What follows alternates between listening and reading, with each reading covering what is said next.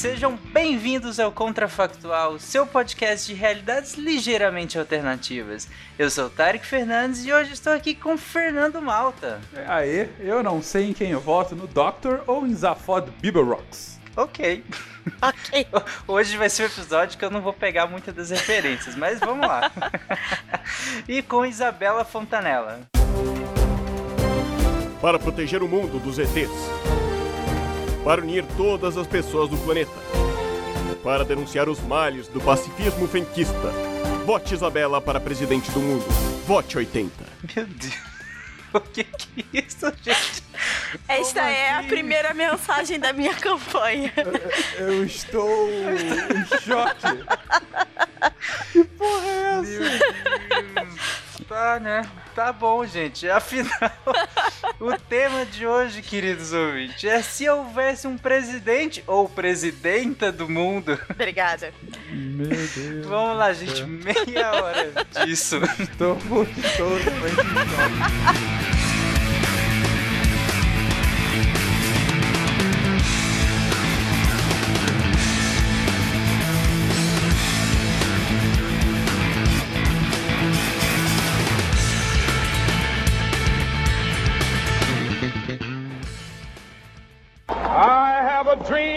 one day every valley shall be exalted. Then they will have my dead body, not my obedience. That's one small step for man, one giant leap for mankind. Okay. A nação quer mudar. A nação deve mudar.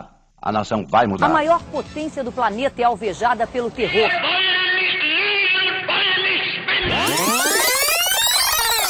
Contrafactual.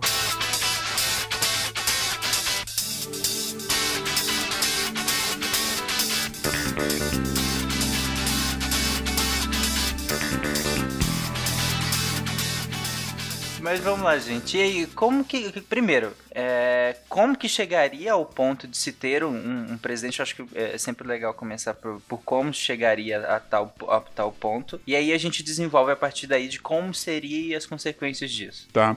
Eu vou explicar só as minhas duas referências iniciais e aí isso já dá inclusive uma primeira explicação, né?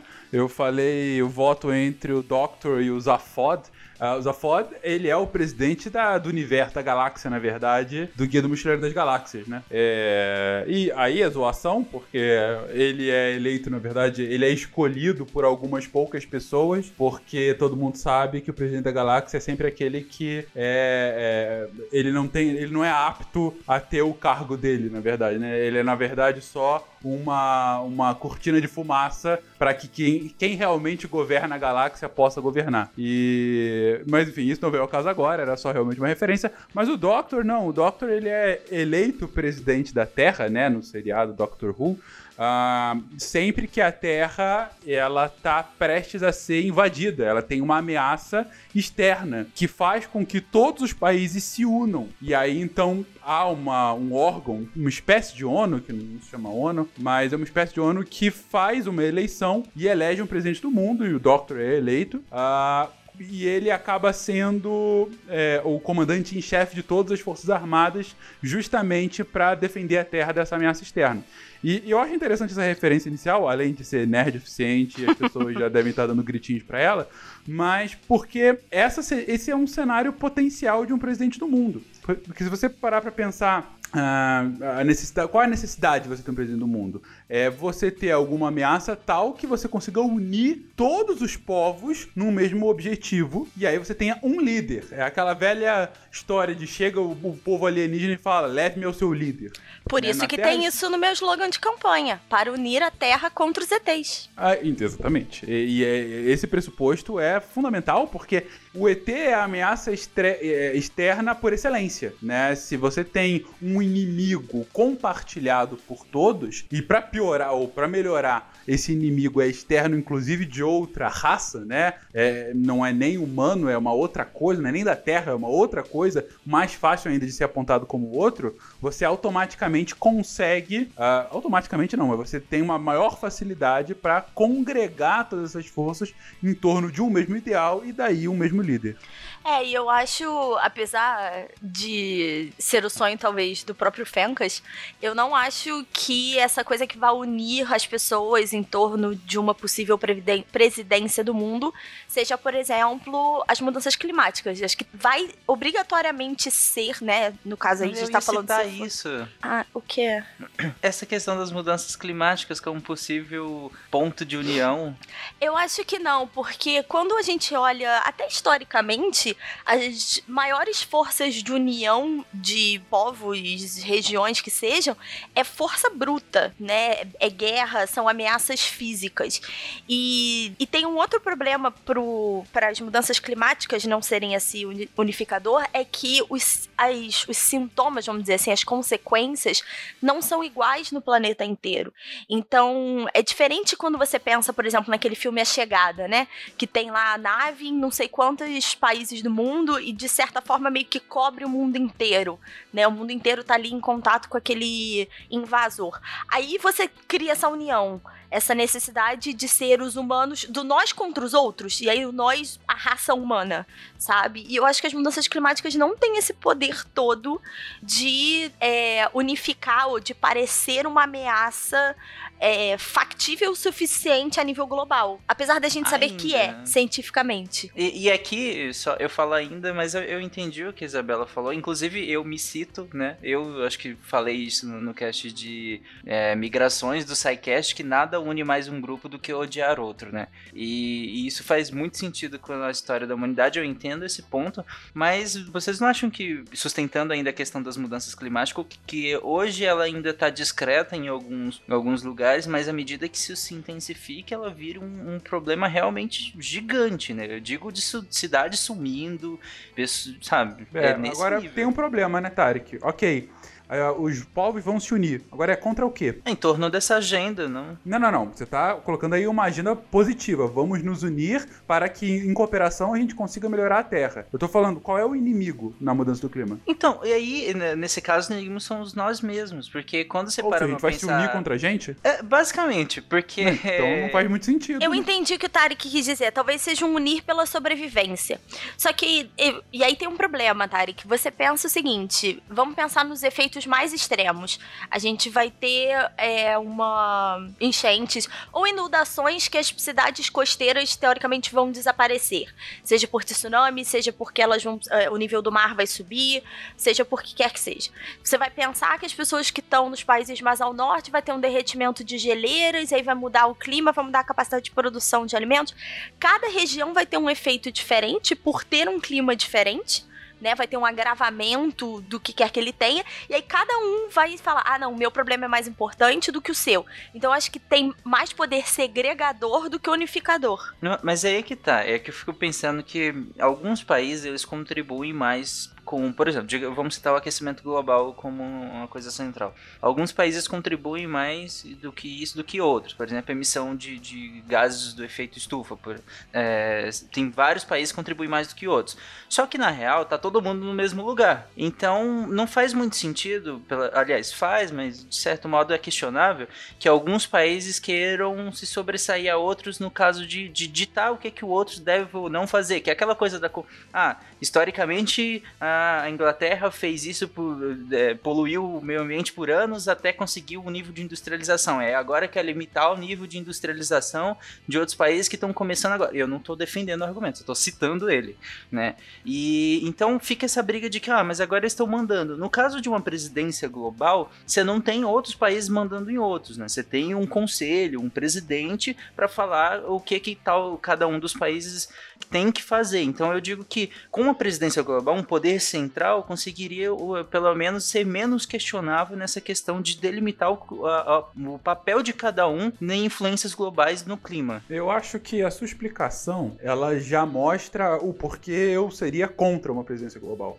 Porque pelo seguinte, historicamente o presidencialismo ele é extremamente vulnerável, porque o presidencialismo pressupõe a figura de um líder e um líder que tem que respeitar instituições que são fragilizadas ante o poder do presidente.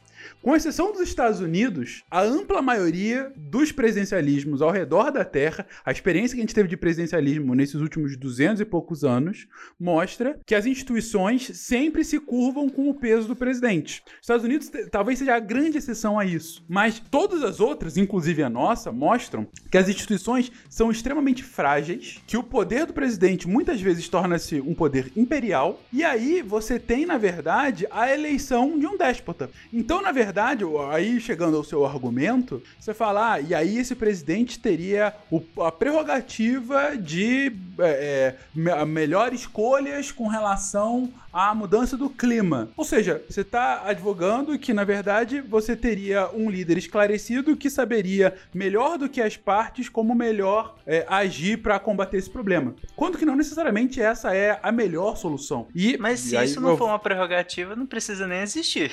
Não, mas esse é o ponto. Entendeu? E por isso que eu estou defendendo que, para mim, o presidencialismo, um presidencialismo global, seria sinônimo, na verdade, de um despotismo, de um poder imperial em escala global. E eu seria contrário a isso. Eu vejo dois problemas anteriores, porque o Tarek falou assim: ah, poxa, uma vez que você tem o um presidente, ele determinaria os limites do é, das, da, das ações de mudança que causam a mudança climática. E aí a gente volta na discussão que eu estava tendo com o Fernando. A mudança climática não seria poderosa o suficiente para criar uma união, para criar, que nem o Fernando falou, essa instituição que está soberana e que é, de certa forma, déspota, porque ela impede é, que os países tomam, tomem decisões por si próprias. Né? Ela quebra a soberania nacional, que é talvez o valor mais forte do sistema internacional como a gente conhece. E eu consigo imaginar um outro problema ainda anterior a isso, que é a gente está pensando em eleger um presidente do mundo de forma democrática. Você acha que um país como a China, que tem um sétimo da população mundial, vai aceitar um sistema democrático? Não vai. Então, assim, a gente está é, pensando é, do micro para o macro, né? A gente está pensando numa situação democrática, imaginando isso a, nível, a escala global. E isso simplesmente não funcionaria uma cabeça, um voto não dá para funcionar em sistema global. É, se você pensar em blocos, em alianças, os Estados Unidos e a Europa têm visões de planeta muito diferentes. Então, acho que a gente também está falando, a gente está simplificando toda a complexidade que seria uma política global da coisa. Uhum.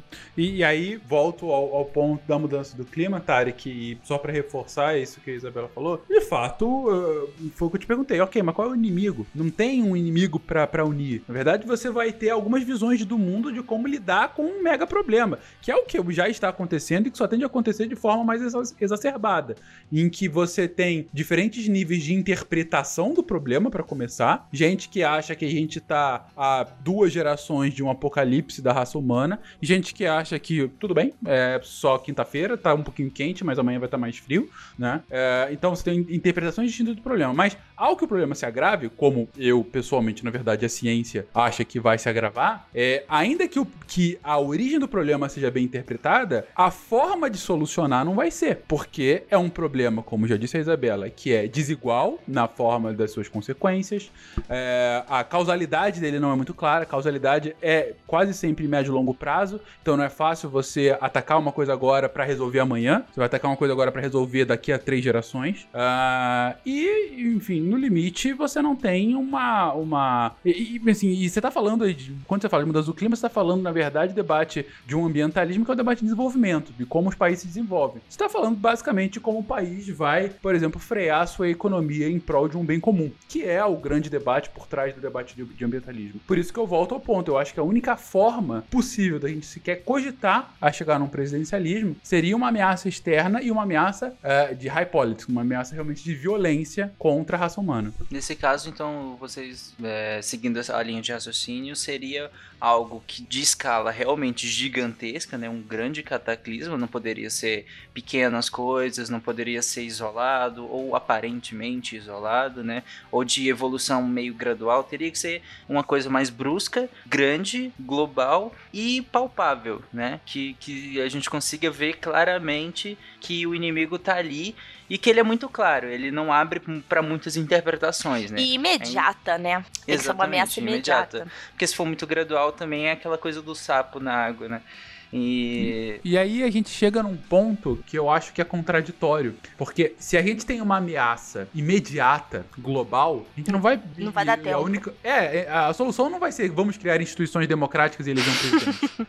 Vai ser, vamos colocar uma pessoa aqui no cargo, pronto. E, e ele, excepcionalmente, vai ter poderes imperiais. E quando a ameaça forçar nada, se forçar nada, a gente volta ao status quo antes. O que é melhor ainda, porque é aí, aí que a gente realmente cria a figura que a gente desenhou aqui. Porque se é muito gradual, vai- talvez abra muito espaço para questionar, abra muito espaço para É muito democrático, por assim dizer. É Você tá realmente Frank- assim. A sua Imagina o Frank foi. Underwood falando isso.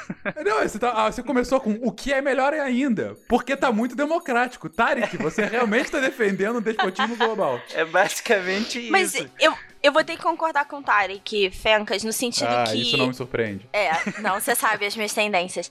É, não, mas o que eu ia falar é o seguinte: não dá pro sistema presidencialismo global ser democrático. É, e democracia aí eu tô falando no sistema mais básico, uma cabeça, um voto. Não dá. Esse sistema não funciona.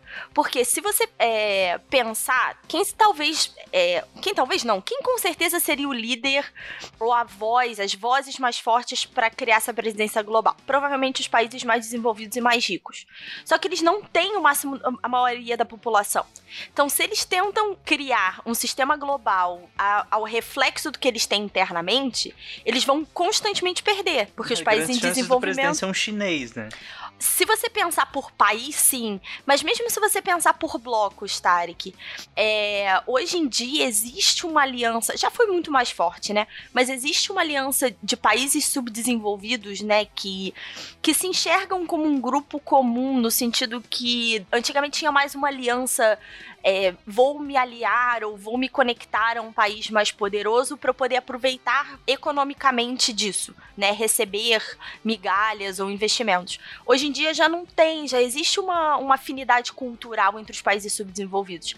Eu acho que ia ser muito fácil se a gente estiver pensando numa democracia é, direta, né, o mais próximo do que a gente tem no, no Ocidente, de que você vai constantemente eleger presidentes de países subdesenvolvidos. E aí danou-se a agenda, né? Porque se você pensar, o próprio Fernando falou, a gente tá falando de high politics, a gente tá falando dos temas mais importantes da agenda internacional, que hoje são monopolizadas por países desenvolvidos, agora o presidente do mundo é um subdesenvolvido. Como é que, como é que vai ser isso? A pauta seria essencialmente de, voltada a, a um foco que não é hegemônico no sentido de- do- dos, dos países desenvolvidos, né? E- Olha, eu tô tentando imaginar uma situação em que a gente consiga chegar nesse ponto. É, por exemplo. Por exemplo, a gente poderia pensar. é, uma cabeça sem voto não conseguiria. Agora, é, por exemplo, o que a gente tem hoje nas Nações Unidas? Longe de ser um presidente do mundo, por favor. O, o- o secretário-geral da ONU não Manchete- é presidente do a mundo, pelo amor de Deus. Diz que o secretário-geral da ONU é presidente. Ele Mas, tem assim, muito pouco poder, né? Tipo assim, as muito, pessoas não muito. entendem. Ele é, ele, é, ele é uma rainha da Inglaterra, versão global. Ele é uma rainha. da- Obrigado. É perfeita a comparação. Ele tem um poder de influência quando muito. Ele ajuda a definir agendas importantes, mas ele, poder executivo, o secretário-geral da ONU tem zero ou praticamente zero. Ainda assim, é um cargo importante, é um cargo de prestígio e é um cargo que ajuda a definir a agenda global. E como é que foi feito a eleição dele? Por exemplo, a eleição do secretário-geral é feita pela Assembleia Geral da ONU, em que não é um cidadão um voto, mas sim um país um voto, né? Você tem um estado, um estado eh, soberano tem um voto, então você tem lá cerca de 200 votos. E aí o que tende a acontecer, é diferentemente do que vocês colocaram antes, ah, o Tarek falou, ah, provavelmente seria um chinês. Não. Ah, historicamente, o secretário-geral da ONU são sempre de países, ah, não digo periféricos, mas não países que estão na liderando seus blocos, vamos colocar assim. Países mais neutros, países que tenham boa representação eh, diplomática, países tipo. O atual secretário-geral é de Portugal, né? Então você vê que realmente não é um país. Portugal não é uma potência há quatro séculos, né? Então, assim, é, é, a gente já teve secretário-geral do Peru, já teve secretário-geral secretário-geral de Gana, da Coreia do Sul, vamos colocar assim, que é- até é uma potência regional, mas não é também algo de tanta expressividade em escala global. Ah, então a estratégia poderia ser realmente vamos criar algum candidato de conciliação, alguém que não desagradasse nenhuma das potências, e a partir de uma, uma votação representativa, é, e aí o modelo global seria análogo ao modelo americano, em que os países poderiam votar para ter o seu voto, e aí cada país teria ou individual, um país um voto, ou alguma coisa representativa, né? Sei lá, China, que tem uma grande população, teria cinco votos. É, enquanto que Palau teria um voto, entendeu? Então, uma assim, coisa mais Câmara do que Senado. Você não tá fazendo por região, isso. mas é, mais ou menos equilibrado por população. Exatamente, exatamente. Tipo um e colégio você... eleitoral, é como funciona é, nos Estados Unidos o colégio eleitoral. Exatamente, daí a comparação do colégio eleitoral norte-americano. Uh, cada país teria autonomia para como decidiria seu voto. Então, por exemplo, os chineses, provavelmente, se continuasse no governo atual, na forma de governo atual, eles não abririam para um voto da população. O partido definiria quais seriam seus votos. Enquanto que o Brasil, mantendo o governo atual, provavelmente teria uma eleição democrática democrática, e aí os três votos brasileiros seriam definidos a partir dessa eleição, entendeu? E aí a, a propensão seria que chegasse-se a um candidato que fosse viável às grandes potências, e aí você teria de fato um presidente, um presidente que teria. Mas aí que tá. Isso eu tô fazendo analogia com o que a gente tem mais próximo a uhum. isso, que são as Nações Unidas. É, a, Agora você tá um. Fincas, aí. Desculpa interromper, mas até porque se é aquela. Você falou em relação a como o secretário-geral da ONU geralmente pode de países que não são tão é, principais assim na, em questões geopolíticas, mas dado a limitação de poder que ele tem. No, no caso de um poder como nós estamos colocando aqui, obviamente a influência não seria. O modo de escolha não seria o mesmo, porque não, não, não faria sentido deixar de ser o mesmo, né, no caso. Não, com certeza. É, assim, como eu falei, é o mais próximo que a gente tem, mas se a gente coloca na equação um cara com poderes executivos de fato, por exemplo, exemplo, comandar o exército global, uhum. aí seria um pega pra capar, né? Realmente. Inclusive, ótimo que você citou a questão do exército global, que seria uma consequência de um possível presidencialismo. E aqui, Aliás, a ONU não faz... tem exército, gente. Outra coisa importante. A ONU não tem exército. Os capacetes azuis são exércitos cedidos pelos estados. A ONU não tem exército Exatamente. próprio. Desculpa, Tari. E eles usam o próprio uniforme nacional e o capacete Isso. da ONU. Exatamente. E, e aí, inclusive, muda de acordo com a intenção da missão, que são várias, Sim. não é um só.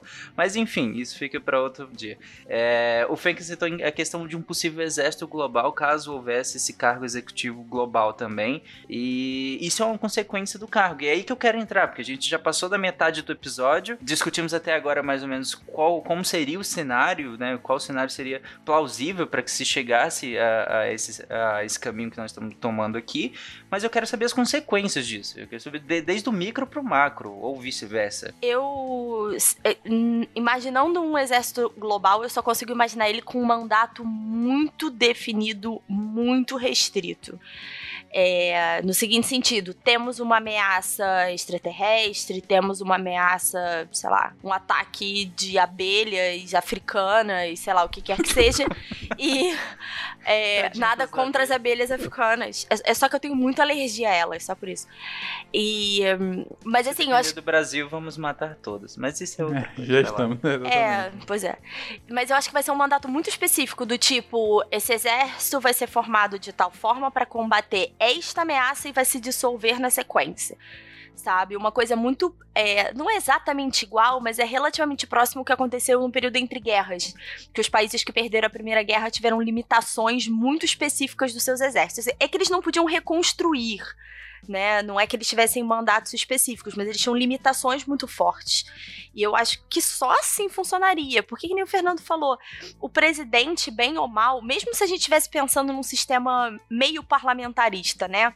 Que você tivesse um parlamento, alguma uma forma de discussão, ele ainda é muito poderoso, ele ainda teria capacidade de decisões executivas. Com o exército na mão, é, é treta uhum. na certa. Mas é, essa é uma boa consequência, é interessante, inclusive, a ideia de que é, um contrato né, prévio, vamos unir, vamos montar, por exemplo, um exército, que é uma das consequências, mas vai ter uma validade de tanto, a partir daqui dissolve. Tudo bem. Mas e eu, eu, eu, quando eu perguntei, eu queria saber mais a consequência do micro mesmo. Eu quero saber a consequência, por exemplo, no Brasil, por exemplo, nos países. Qual, qual, qual que seria a consequência pra gente, cidadão aqui, tendo uma presidência no mundo? Eu acho que seria. Que ingerência essa presidência teria no, no nosso país, por exemplo? Eu acho por exemplo, os efeitos sociais para isso seriam, uh, num curto prazo, análogos e muito potencializados ao que está acontecendo com a Inglaterra agora. É, porque você teria uma disputa muito grande entre um nacionalismo e aí literalmente um globalismo, né? Porque por um lado você teria a necessidade de deixar parte da soberania Uh, e, bom, controle do exército, controle da violência, que é o básico do Estado, né? Você teria que deixar, abrir mão disso para fazer com que eh, esse presidente pudesse cumprir essa missão. É, e, junto com isso, suscitaria uma série de debates uh, e discussões, desde discussões filosóficas a flame war na internet. Uh, do tipo, ok, mas a gente tá fazendo isso com é, o interesse dos norte-americanos que querem usar o exército global para fazer com que seu imperialismo aconteça no mundo. E aí, por outro lado, uma pessoa falando, não, que é um primeiro passo para que a gente consiga é, acabar com todas as barreiras e chegar de fato a, a um mundo utópico é, comunista, né? Ou não, isso na verdade é, faz parte de um progresso de uma globalização, chegando a tal ponto que a gente vai chegar num estado em que as guerras vão ser superadas, vai ser o fim da história do Fukuyama. Entendeu? Então, assim, você vai ter diversas interpretações filosóficas desse fato, e isso vai rebater para o dia a dia do cidadão para que ele vá se posicionar o que de fato ele acha que é o ideal. A, a, a, que ponto abrir mão dessa autonomia? Eu não sei se o Fernando vai concordar comigo na hora que ele tava falando assim, ah, como é que as pessoas enxergariam isso, né? Algumas pessoas pensariam que isso seria o começo de um, um pan-globalismo, vamos dizer assim. Eu tenho a sensação que não, é, Fencas, no seguinte sentido, você tem uma ameaça externa, a gente estabeleceu, né, que esse é o único cenário possível, eu tenho um presidente, eu tenho um exército, mas eu ainda tenho características nacionais muito fortes.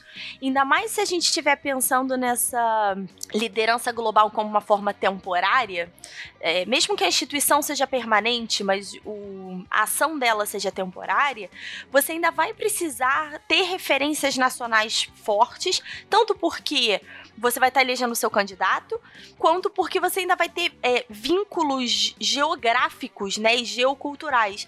Eu não acho que o fato de você construir uma instância política acima dos países vai ser suficiente para unificar o globo. De que forma que seja, via imperialismo, via o que quer que seja, eu acho que você vai ter um um rebate, vamos dizer assim, nacional de qualquer forma. O que vai ter esse rebate, sem dúvida alguma, é, de qualquer forma, porque, como eu tô colocando, isso é abrir mão, é, é ceder soberania, e isso vai ser, não vai ser querido para boa parte da população. É...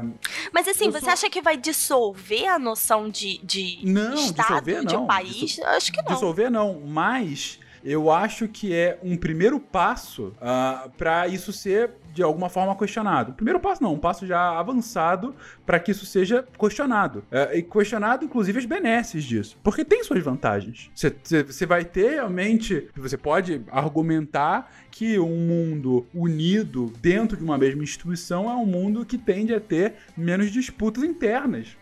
A gente não tem guerra entre São Paulo e Rio de Janeiro. Por que a gente vai ter guerra entre Brasil e Argentina num mundo uh, global? Entendeu? Uh, assim, isso aqui eu não tô falando que é a verdade, tô falando que é um argumento que poderia ser utilizado. Historicamente, é... isso já vem reduzindo, né? A gente já. Não, você pode argumentar que várias coisas estão fazendo com que hoje o mundo seja muito mais pacifista do que era há 100 anos atrás. A própria economia globalizada, sim, né? Sim, sim, Evita A velha teoria isso. dos arcos dourados, né? Qualquer país que tem um McDonald's não vai guerrear com outro país que tem um McDonald's. Mas, mas ainda assim, é, quando você, o meu ponto é que quando você está abrindo mão dessa soberania, ainda que seja para uma missão pontual, digamos que seja realmente essa ameaça, digamos que tenha esse êxito uh, e a gente consiga expulsar os alienígenas. E aí, a gente abandona o governo? De fato, acabou a missão, tudo volta? A gente está falando aí da força mais poderosa da história da Terra. Ainda, o que eu acho que vai acontecer, na verdade, é que vai, de fato, o déspota assumir e um dos países que era daquele déspota vai conquistar o mundo. Mas, digamos que as instituições. A gente não tá fato... brincando de War, Fernando. É, não, eu, não, eu tô. é realmente a minha interpretação da natureza humana. Mas, é, digamos que as instituições sejam, de fato, sólidas a ponto de fazer com que você não tenha ascensão desse déspota. A minha pergunta é: por que a gente, agora que a gente conseguiu uma instituição tão sólida para ter um presidente do mundo, vai abandonar? Abandonar essas instituições em prol de nacionalismo. Ou seja, não, eu acho que elas são é uma instituição temporária. É uma constituição mas, temporária. É, mas, tá, mas, você tá entendendo o problema? Na ideia, né? Eu acho é, que o que o Fencas está trazendo é justamente que tudo bem, ela nasce temporária, mas depois de funcionar tão bem, fica difícil largar depois. É, eu acho que o, o exemplo que o Fencas trouxe da, em relação à Grã-Bretanha, em relação à Inglaterra, é, é muito, acho que é, é muito interessante porque é bem isso isso, sabe? Depois do Brexit se questionou, ah, que foram pensar exatamente, tá, e aí, como é que faz com a circulação de pessoas? Como é que faz com um monte de outras pequenas coisas? Eu acho que talvez surgiria esse, esse questionamento depois de, de concluída a missão de expulsa os inimigos e tudo mais. É, se durante esse período, né, tivesse é, talvez a, a, o que existia na, na, União Europeia, né, essa questão de livre circulação de pessoas e tudo mais, é, se durante o mandato essas coisas ficassem tão sólidas, tão funcionais, tão, é, tão boas, né, sendo raso, talvez depois se fala, por que sair? O ponto é, tem uma, uma definição que explica, inclusive, a própria União Europeia, e que eu acho que é o que poderia acontecer nesse nosso cenário, uh, que é um efeito chamado spillover, né? Como é que a União Europeia se formou? A União Europeia se forma é, ainda como a Comunidade Europeia do Carvão e do Aço, logo depois da Segunda Guerra Mundial, decide, ó, vamos criar aqui uma comunidade uh, entre a Alemanha, a França e mais uns quatro países, e a gente vai cooperar aqui para produzir carvão e aço nessas regiões foram regiões centrais para o início das duas últimas guerras mundiais. Então a gente vai fazer com que esses dois estados eles comecem a cooperar economicamente, bem especificamente nesse ponto. Beleza? Beleza. E aí o negócio vai acontecendo, vai dando certo, vai dando certo, vai dando certo. E aí o que era uma questão bem específica só de cooperação aí, começa a demandar outras necessidades. Ah, a gente pode cooperar também numa circulação mais fácil de mercadoria. A gente pode uh, cooperar numa circulação mais fácil de pessoas. A gente pode colocar outros países porque está funcionando. Que tal a gente pensar numa moeda única? Que tal pensar num hino e tudo mais? E aí você tem esse spillover que nada mais é que um derramamento. Você começa com uma coisa funcionalista bem específica e com o sucesso daquela função vai agregando outras funções, outras funções, outras funções e de repente você tem um arcabouço institucional muito bem consolidado que hoje abarca a ampla maioria dos países da Europa. Então, o que, o que só para concluir, o que eu acho que poderia acontecer é ante o sucesso dessa cooperação pontual e funcionalista pela segurança, e a gente ganhou dos ETs e tudo mais, e essa instituição não se corrompeu e a gente não criou um déspota, é para isso ter chegado nesse ponto, a gente já teve que ter tantas outras cooperações auxiliares que não faria mais sentido voltar atrás. E por não fazer mais sentido, você teria justamente o debate político de aí sim viria a grande tensão do nacionalismo e desse globalismo. Eu não gosto muito da analogia com a União Europeia, porque eh, quando você pensa o processo da União Europeia, a gente está falando aí de 50, 60 anos já fez, né? Vai fazer 70 agora. E a gente está pensando em países que são mais ou menos homogêneos.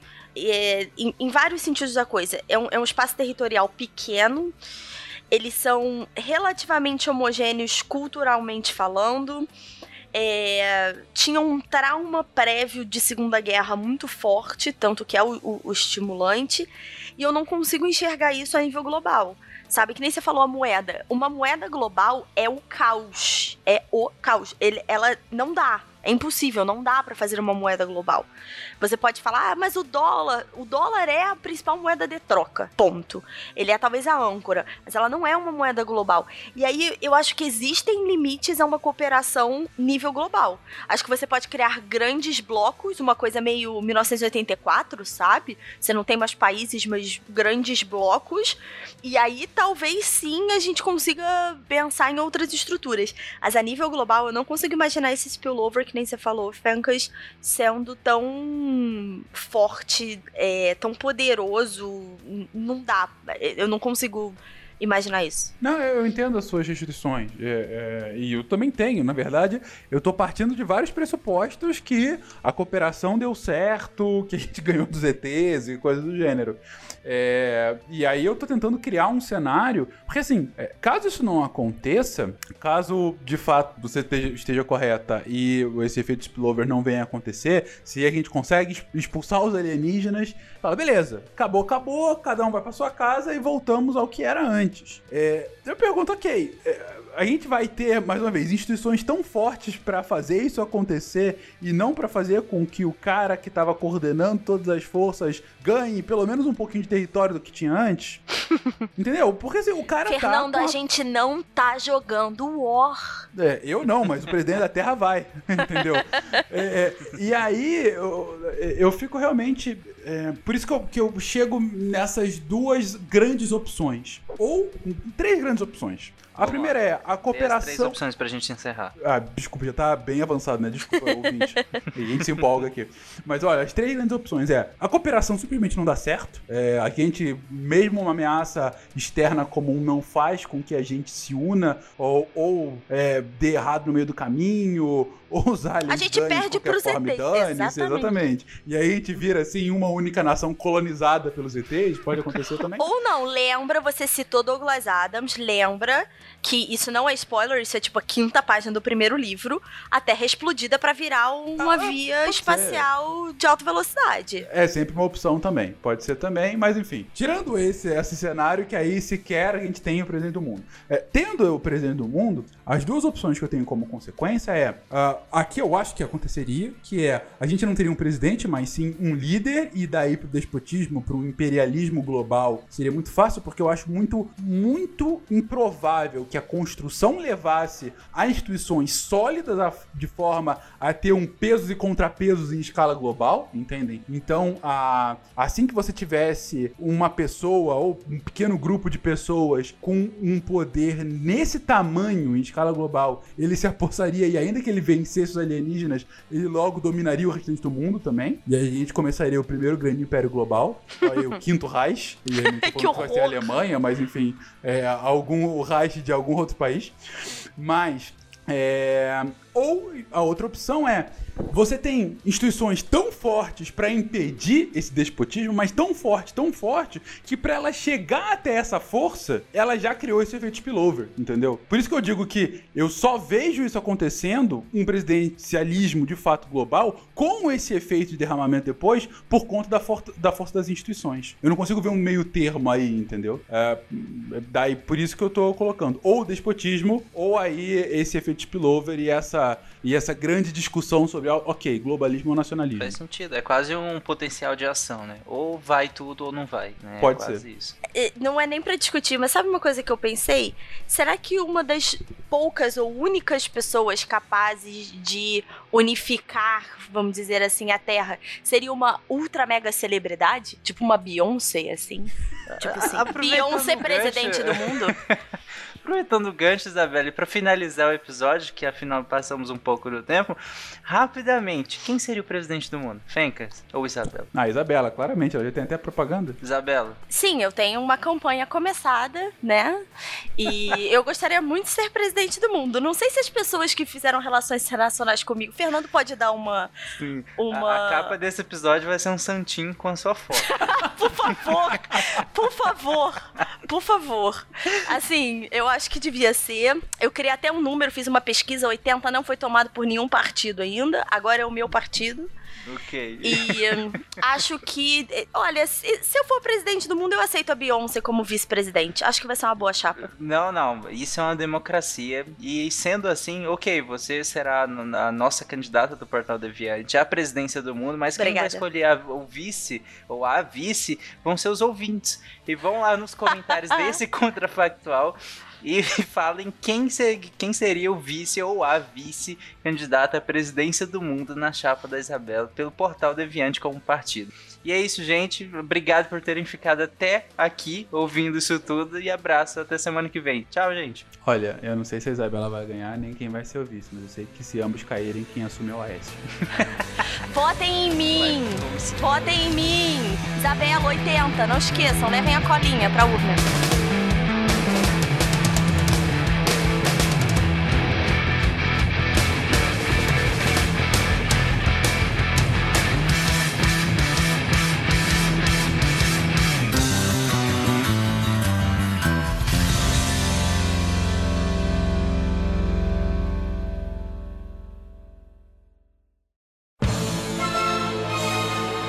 Prepare-se para a presidência.